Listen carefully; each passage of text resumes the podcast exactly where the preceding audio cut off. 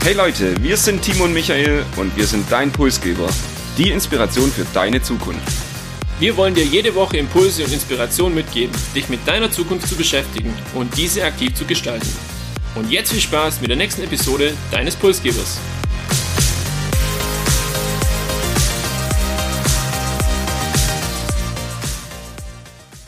Wir begrüßen euch zu Episode 61 und ich beginne heute direkt mit einer Frage an dich, Timo. Glaubst du an die Mondlandung und was weißt du so grundsätzliches über die Mondlandung? Also es gibt ja kaum ein Thema, über das vielleicht so viel spekuliert und auch diskutiert worden ist in der Vergangenheit. Und es gibt auch viele Menschen, die wirklich daran zweifeln und teilweise vielleicht auch zu Recht oder begründen es auch nachvollziehbar. Ich persönlich glaube an die Mondlandung und finde, es waren ja ein einmaliges Ereignis rückblickend betrachtet. Viele zu wissen, tue ich ehrlich gesagt nicht mehr. Ich weiß, der erste Mensch, der auf dem Mond gewesen ist oder gewesen sein soll, aber alles andere habe ich jetzt auch erst so wirklich in der Vorbereitung auf die heutige Episode wieder so ein bisschen erfahren oder mir ins Gedächtnis geholt. Wie geht's denn dir bei dem Thema? Was fällt dir zum Thema Mondlandung ein? Und mich würde schon auch interessieren, glaubst du denn an die Mondlandung? Ja, ich würde vielleicht mal damit beginnen, dass wir dem Menschen einen Namen geben. Neil Armstrong war der erste Mann und mir ist da hauptsächlich das Zitat auch von ihm im Kopf. Ein kleiner Schritt für einen Menschen, ein großer für die Menschheit und irgendwie auch dieses Bild mit der Amerika-Flagge auf diesem Mond, Sandgestein, Boden. Ich persönlich glaube auch an die Mondlandung und an die Wissenschaft und würde aber grundsätzlich sagen, weiß man eigentlich viel zu wenig über den Mond und das ist der Grund, warum wir uns heute damit beschäftigen wollen. Wir verraten euch, wie Mondlandung, Technologie und Innovation zusammenhängen und warum viele Erfindungen eben heute existieren, auch in Alltagsgegenständen, die ja auf die Mondlandung oder das Forschungsprojekt um die Mondlandung zurückzuführen sind. Ich würde sagen, starten wir mal mit ein paar Zahlen, Daten und Fakten zur Mondlandung. Die Mondlandung ist inzwischen 53 Jahre her und geschah am 20. Juli 1969. Das sogenannte Apollo-Programm war eben das amerikanische Weltraumprogramm, das eben zum ersten und einzigen Male Menschen zwischen 1969 und 1972 auf den Mond brachte. Den ersten Astronauten haben wir schon genannt, Neil Armstrong. Er war der erste Mensch auf dem Mond und dem bekanntlich kleinen Schritt gingen viele Jahre Forschung voraus. Und die schauen wir uns jetzt gemeinsam mal an, weil ich gehe davon aus, es war nicht so, dass eines Tages jemand aufgestanden ist und gesagt hat, lasst doch uns doch mal zum Mond fliegen, sondern das Ganze ist über viele, viele Jahre, vielleicht sogar teilweise Jahrzehnte dann auch entstanden und es hilft auch die heutige Episode einfach für uns insgesamt richtig einordnen zu können. In den 50er und 60er Jahren ist ein regelrechter Kampf damals zwischen Amerika und Russland ausbrochen um die Vorherrschaft im, im Weltraum. Beide waren da sehr, sehr engagiert, aber die Russen meistens ein Tick schneller. Da gibt's auch Belege dafür, beispielsweise die erste Hündin, Laika hieß die damals im All, kam aus Russland und auch der erste Mensch, der die Welt umrundet hat, war ein, ein Russe. 1961 wurde dann offiziell auch diese Mission ausgerufen, von der du eingangs berichtet hast, und zwar das Ziel, innerhalb von zehn Jahren einen Mensch auf den Mond zu bringen. Und John F. Kennedy hat es damals in einer Rede dann auch formuliert. Im Jahr 1962 schwor er wirklich auch das Volk in der sogenannten Mondrede auf dieses gemeinsame Ziel ein. Damals mega unvorstellbar dieser Moonshot und eigentlich technisch gesehen auch quasi unmöglich. Und wenn man den Dingen glaubt und das Bild sich wieder vor Augen führt ähm, auf dem Planet letztendlich mit dieser Amerika-Flagge, dann ähm, unvorstellbar, dass es dann doch irgendwie geklappt hat. Und um die Dimensionen ein bisschen besser verdeutlichen zu können oder auch begreifen zu können, noch zwei Zahlen zu der Forschung und zu diesem ganzen Mondprogramm. In der Hochphase waren zwischen 1960 und 1970 bis zu 400.000 Wissenschaftler und Forscher eben parallel an Lösungen dran für das Weltraumprojekt und die USA steckte damals ca. 2,5 Prozent ihrer Wirtschaftskraft, also rund 25 Milliarden US-Dollar, in das Thema Mondlandung, in das Projekt Apollo. Und die Forschung, kann man sagen, die prägt uns wirklich bis heute und das wissen die wenigsten und deshalb wollen wir, Timo und ich, jetzt mal auf ein paar Erfindungen aus der Forschung zu der Mondlandung schauen. Beginnen würde ich hier mit den Sneakers-Sohlen. Das Herstellungsverfahren für diese Luftpolsterung in den Sneakers-Sohlen kommt ursprünglich von der NASA oder wurde von der NASA entwickelt, damals eben für die Helme der Astronauten. Und die Idee der Luftpolster gefüllten Schuhsohlen kam damals eben dann über einen Ingenieur zu Nike und somit kann man sagen, der Nike Air oder die Nike Air Schuhe waren geboren. Für mich ein wirklich spannender Fakt, weil ich glaube, niemand denkt, wenn er seine Nike Air Schuhe anzieht, jetzt irgendwie an die Mondlandung oder dass das auch im Zusammenhang mit dem Thema sein könnte. Ein weiterer Punkt ähm, waren die feuerbeständigen Textilien heute im Einsatz beim Militär, Feuerwehr und auch im Motorsport. Auch so eine Erfindung, die eigentlich zumindest mit der Mondlandung oder der Mondmission beschleunigt worden ist und letztendlich auch herauskam. Ein weiterer Punkt, das finde ich ganz spannend, vor allem für alle Heimwerker. Jeder nimmt heute selbstverständlich seinen Akkubohrer oder seinen Akkuschrauber in die Hand, um kleinere Dinge zu Hause vielleicht auch erledigen zu können. Und auch das Thema war letztendlich so, dass es einfach nochmal einen Schub bekommen hat durch die Mondlandung und dadurch dann auch weiterentwickelt wurde. Klar, ich meine, die mussten ja aus ihrer Kapsel dann auch raus, um Gesteinsproben zu entnehmen. Und dann konnte ich jetzt nicht mit einem, keine Ahnung, 100 Meter Kabel oder so dann operieren, sondern die haben das praktisch gemacht und haben eben diese kabellose Werkzeuge entwickelt und die dann mitgenommen.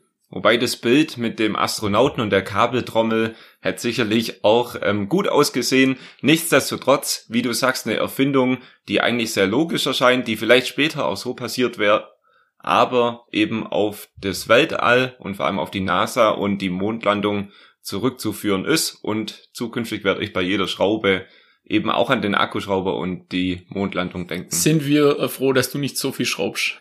Ich lasse das mal so im Raum stehen und würde sagen, ich widme mich wieder der Mondlandung und der nächsten Erfindung und das wären die kratzfesten Brillengläser.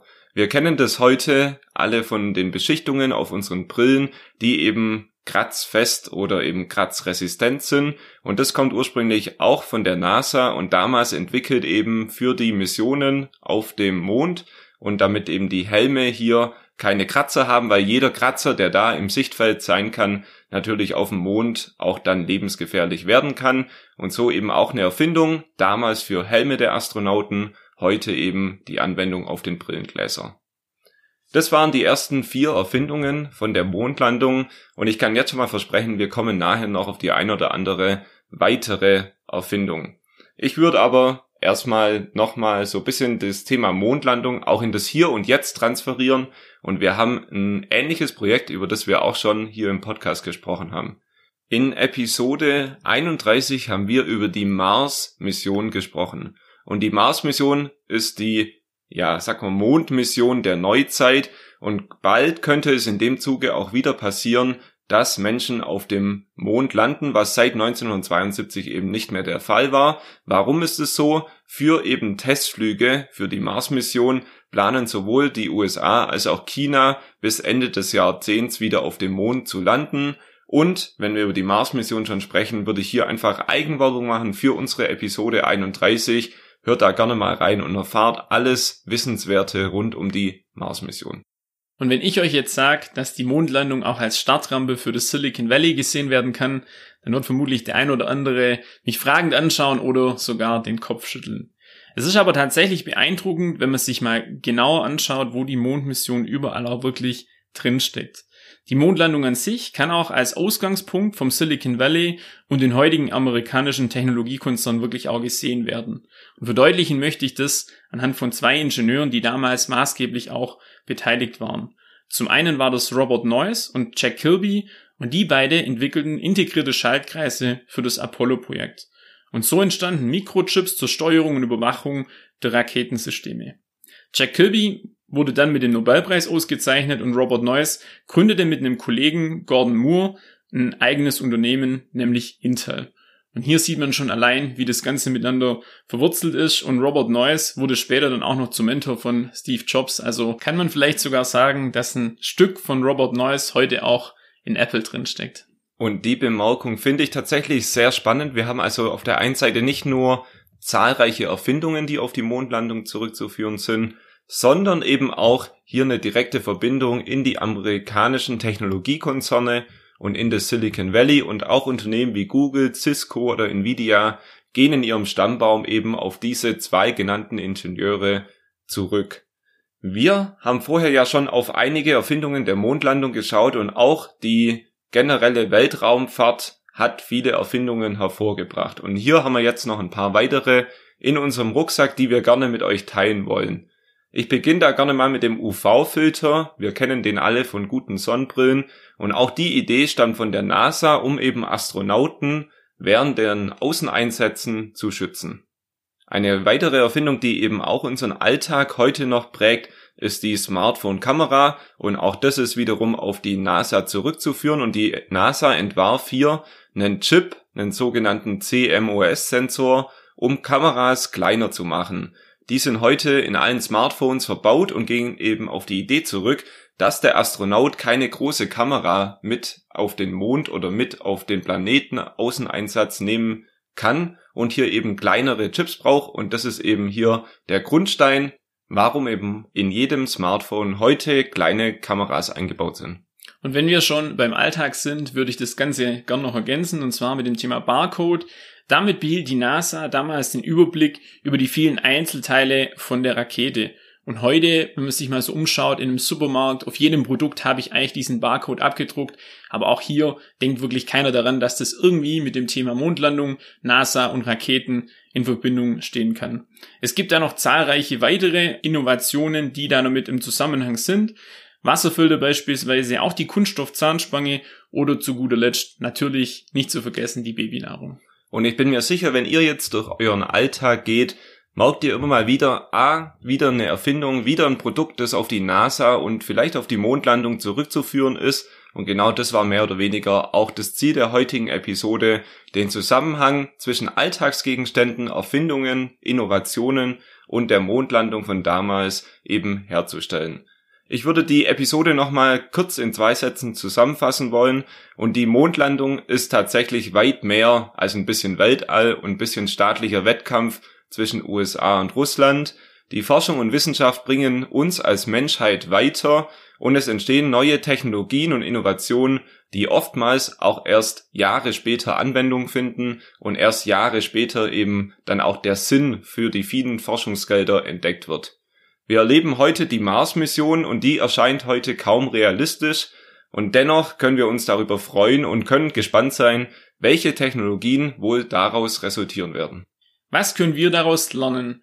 Viele Erfolge zeigen sich oft auch erst in der Zukunft und gerade im Bereich der Wissenschaft, wenn man hier die Kosten-Nutzen-Rechnung anschaut, wir haben gehört, 25 Milliarden wurden alleine für dieses Projekt investiert, ist es natürlich auch eine Frage, ob das immer so positiv ist oder vielleicht auch kritisch gesehen werden kann.